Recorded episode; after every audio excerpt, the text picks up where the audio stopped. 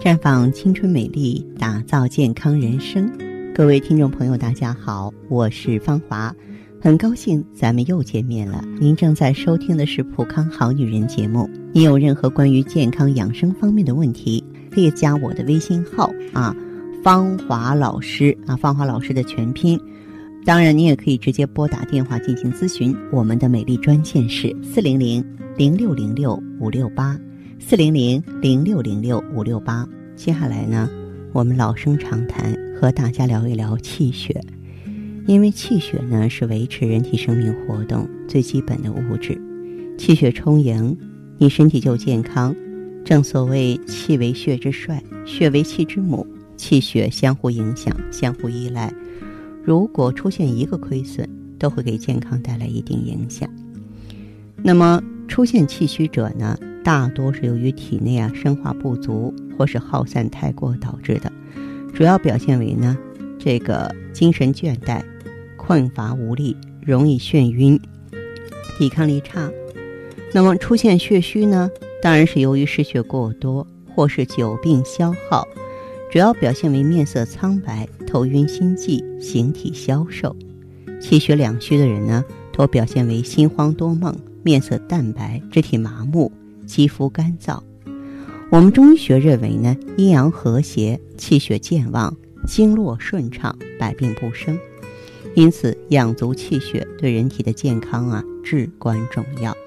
呃，我们可以呢通过一系列的步骤啊来进行调理。一个是调脾胃，脾胃是气血生化之源啊。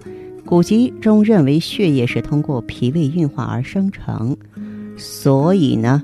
呃，我们调理血症就要重视调脾胃，所以在饮食当中可以多吃南瓜、山药、莲子、扁豆、薏米这些健脾益胃的食材。再就是养肝血，中医学认为呢，肝郁则脾虚，肝藏血主疏泄，有助于脾胃运化，所以养肝血也是调气血非常重要的一个步骤。暴怒的情绪呢，会伤肝伤脾，会导致气血的损耗，所以我们应该切记注意，别生气，别熬夜，多注意睡眠啊，并且呢，久视伤血。你经常用眼的人也需要注意眼睛的保养，防止呢耗气伤血。那么药膳补气血呢，也是比较快的，可以多用白芍啊、当归啊、熟地黄啊。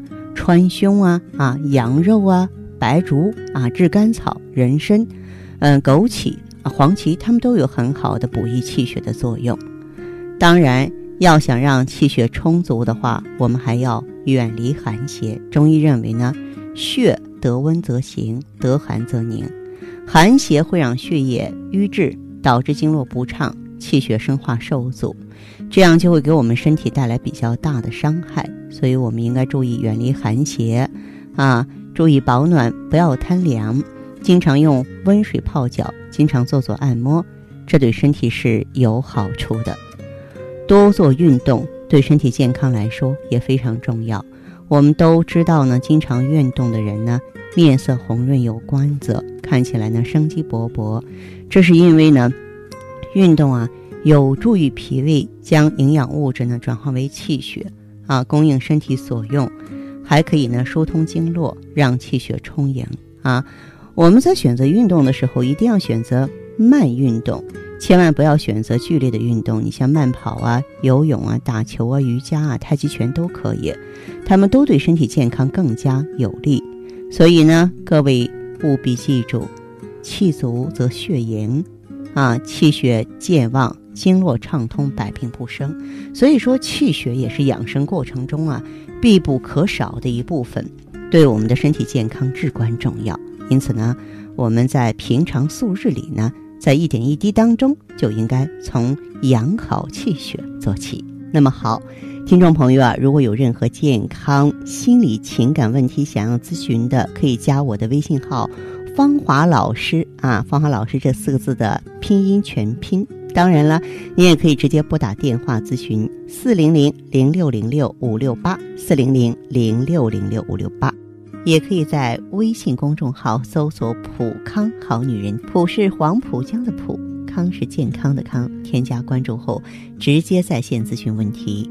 当然，您在公众号中呢直接恢复健康自测，那么您呢就可以对自己身体有一个综合的评判了。